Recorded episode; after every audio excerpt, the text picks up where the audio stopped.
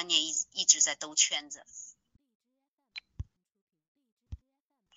呃，我举这个例子似乎没有答案，其实我就是想说明一个问题，呃，就是家长我们自身的一个修炼，真的是从孩子很小时候就要开始做起了，呃，尤其是从孩子上小学一年级以后，如果这个时候我们不能够认认真真的思考我们自身的一个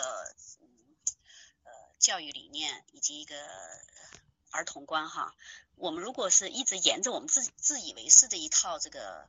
呃，观念走下去，可能问题会越来越越严重。所以你的问题，我无法给给出你一个特别直接或者特别具体的一个答案来。我只能就说，呃，你现在认识到自己在一个怪圈中运行着，这已经非常好了。呃，你要开始从现在开始自己修行，呃，放下你的不确定感，放下你的比较性，放下你的面子，然后你就开始进步了。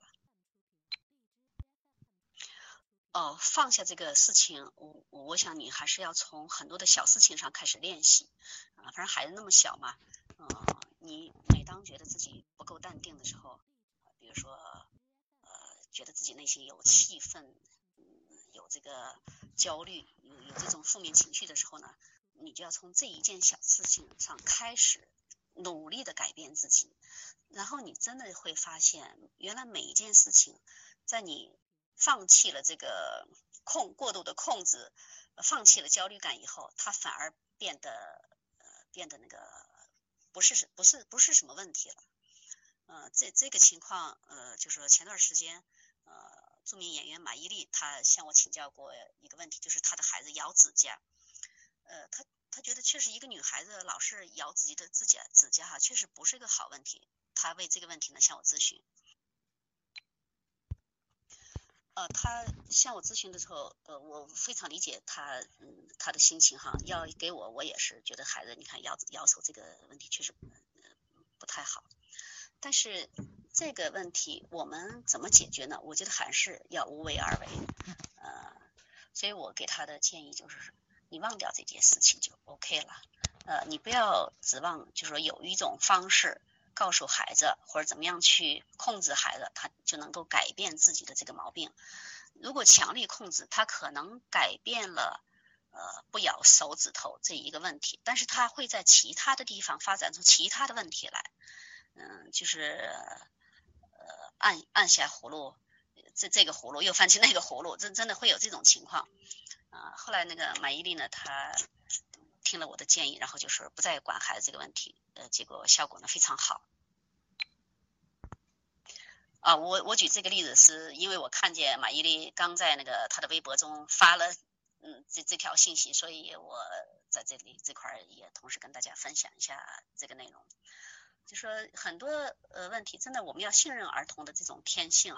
呃，不要嗯自己陷入怪圈，却去责怪孩子不肯走从这个问题中走出来。很多的问题真的就是就是我们不把它当成问题，可能孩子才从能够从他的问题的那个怪圈中走出来。所以要修行的还是家长自己。希望你做好自己的功课。好，这个问题就结束了，到这儿。啊，第三个问题，你这个其实是一个老问题，也就是说，这个问这个问题的人太多太多了。其实前面已经回答过很多次了。这这些这次呢，之所以又挑出来，确实是因为这个问题。太普遍了，嗯嗯，而我在这里的答案其实也是对前面答案的一个重复吧，嗯，就是说，首先，你我们对这个电子产品本身可能是有一种偏见，呃，我希望你首先放下这种偏见，每一个孩子他都需要有他那个一个玩耍的东西哈，每个时代的孩子都有他独特的一些玩耍的东西，我们现在的孩子你不让他玩 iPad，你让他玩什么呢？大人都在玩，为什么不容许孩子玩呢？如果我们从内心从根本上去解决了对 iPad 的一个成见，其实可能很多问题就迎刃而解了。你的孩子现在之所以呃疯狂的玩 iPad，其实肯定是跟你前面对他的一个控制是有关的。嗯，那个前面如果我们嗯太多的控制了孩子这种玩耍的那个愿望哈，他的愿望一直没有得到充分的满足，那么一旦逮着机会，他就会疯狂的补偿，呃，疯狂的去玩耍，这是一种补偿心理。就说，嗯，第二个呃原因呢，我觉得有可能是你的孩子在学业啊或其他方面压力比较大，他用那个疯狂的玩耍呢，呃来逃避，或者是来缓和自己内心的这种压力啊，所以你要在学业上啊也要关注一下，不要给孩子太大的压力哈。如果整天那个孩子面对过多的作业或者是呃这种排名啊等等压力的话，他真的必须得要发展出一个自己的一个爱好，否则的话还会得神经病的。啊，所以从这个意义上来说，你还应该感谢有 iPad，感谢还有这样一个疯狂的爱好。他这个其实，嗯，在整个玩耍 iPad 的这个过程中呢，他其实是一种自我心理疗愈，所以我不建议你强行的阻止他。呃，还有一个原因就是孩子为什么嗯疯狂的玩这个 iPad 呢？我觉得还是他没有发展出其他的兴趣和爱好。嗯，如果一个孩子特别喜欢阅读，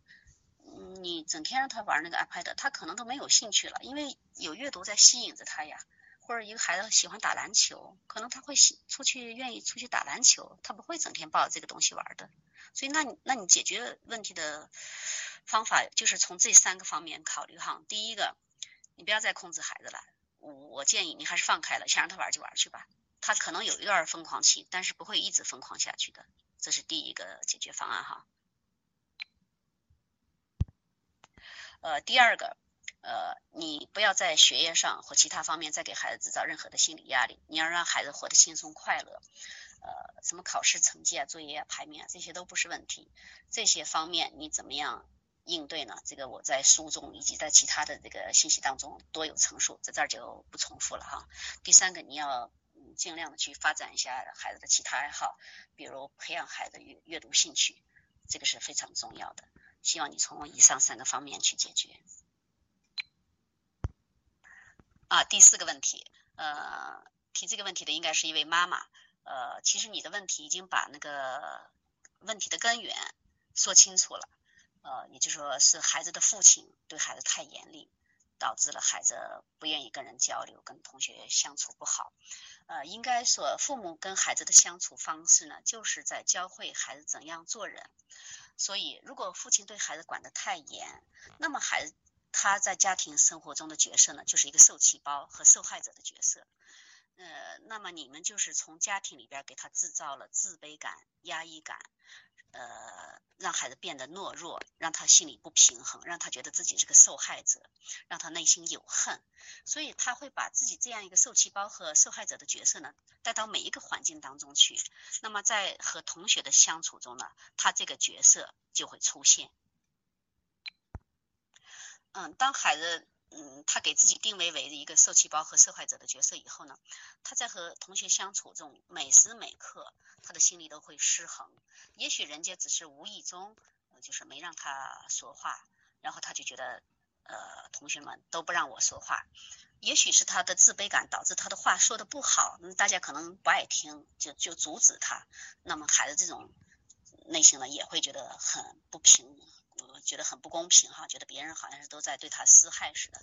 其实我觉得那个真的根源全部在家庭里面。如果在家庭生活中，你们能够给孩子尊重，不要对孩子那么严厉，孩子在家庭生活中是体面的，他出去会把这种体面感带到这个同学中间去的。他出去就是个体面人。如果在家庭生活中他是个受气包，他到外面就也一定是个受气包。嗯，他就是情况就是这样子的。哦，我曾经写过一篇文章，嗯，标题就叫“严厉教育是危险教育”。哪怕你不看文章内容，你体会一下这个标题，你就应该体会到那个严厉教育背后的那个这种对孩子隐蔽的伤害哈，有多么深刻，多么严重。嗯，所以我觉得，嗯，你真正的教育对象哈，不是孩子，而是你的丈夫，你应该管住孩子爸爸。你是妈妈，你要不去保护孩子，谁去保护他呢？在这个问题上，我觉得你应该强势一些。呃，平时也许你很爱你的老公，很听他的话，但是我觉得在教育孩子问题上，你必须变变得强硬起来。呃，你要不强硬，别人真的帮不到你。嗯，所以说，我希望你自己做的更好一些。呃，你自己要意识到这个问题的严重性，然后你才能够做得更好吧。啊，祝福你们。嗯，第五个问题，这位家长其实就说，呃，问题的成因以及解决的大方向你已经明白了，你只是希望我给你一些具体的建议。那么我的具体建议就是，从现在开始取消一对一的这个课外辅导，没有必要。孩子要是想学的话，他自然能学会。或者是这个，你要是觉得马上停止一对一的辅导有点不现实的话，你问问孩子，就是。我不是太清楚你现在有几科在进行一对一辅导，呃，你问问孩子哪些需要老师来辅导，哪些不需要，让孩子进行自主选择。第二个建议就是，呃，你说你花时间在孩子的学习上，那么从现在开始，你少在孩子的学习上花时间，就是你少去关注他，你只是给他一些肯定，给他一些鼓励，然后平时这些学习的事物呢，交给孩子自己管，这就 OK 了。嗯，第五个问题，这位家长其实就说，呃，哦，我知道我上面两条建议可能，尤其是第二条，呃，对你来说做起来是非常难的，呃，那么你从现在开始，我给你的建议就是，也就是算我的第三个建议吧，你你从现在开始，从每天的每一件小事上开始练习，好吧？呃，你就看看，我今天不管他怎么样，啊，可能孩子做的不如意，明天呢也不管，可能更不如意了，那你就。现在反正孩子还不到高考时候是吧？他年龄应该很小吧，才四年级，你就一直不管下去，大不了溜上一级，是不是？你看看到底能发生什么？什么的，其实到最后你会会发现，呃，情况绝不比你管的那么多更糟糕，呃，而多半会更好一些。呃，你有这个信心，然后你才能够把这种那个信任感投注给你的孩子，孩子获得了这种信任，才有改变的可能。啊，所以说放手就放手吧，不要寻求一个说是呃怎么放手的方式。大家好像是都是认为放手有一个呃让让事情平稳落地的一个一些技巧。嗯，我说实在的，我给不出这样的技技巧。我觉得放手就是放手，控制就是控制。你从今天开始，你你如果认为真的自己可以不要太多的介入孩子学习了，那你真诚的。呃，就是放下这种担心，真诚的相信孩子，嗯，就这样做就可以了。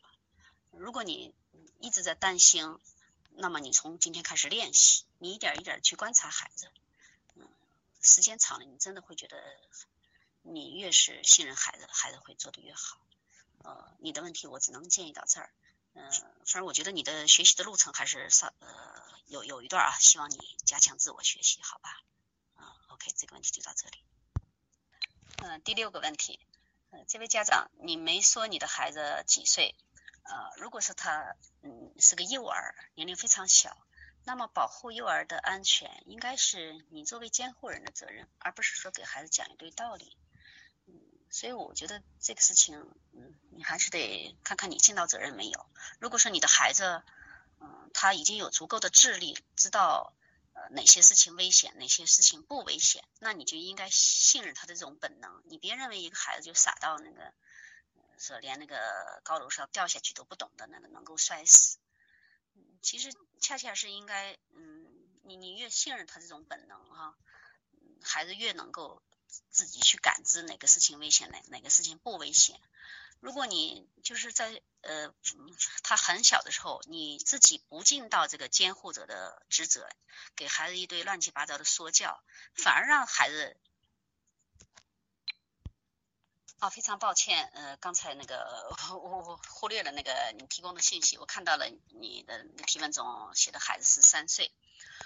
呃，就是三岁的孩子其实他已经知道哪些事情危险，哪些事情不危险了。呃，你你现在有一个逻辑，就是说在家里边，如果有些事情让他做，养成习惯了，他到外面去就不懂得这个事情危险。我觉得你太小看孩子的智力了，太小看他这种本能了。其实恰恰相反，你反而是在家中要让孩子他尽可能的探索，只要不出不是真正的出危险，你都要让孩子尽量的去尝试，这样孩子才能够感知哪些东西可以做，哪些干东西不可以做，这才是真正在保护孩子。你如果管制着他，什么都不让他去尝试。弄得孩子最后反而没有这种感觉了，他反而是变得冒冒失失的，呃，不知道哪个事情真正的是危险的，哪个事情是不危险的。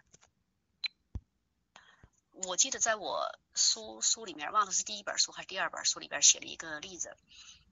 就是说家长他认为那个晾衣杆就是上面带一个 V 字形的一个头那样的晾衣杆，呃尖尖的，可能。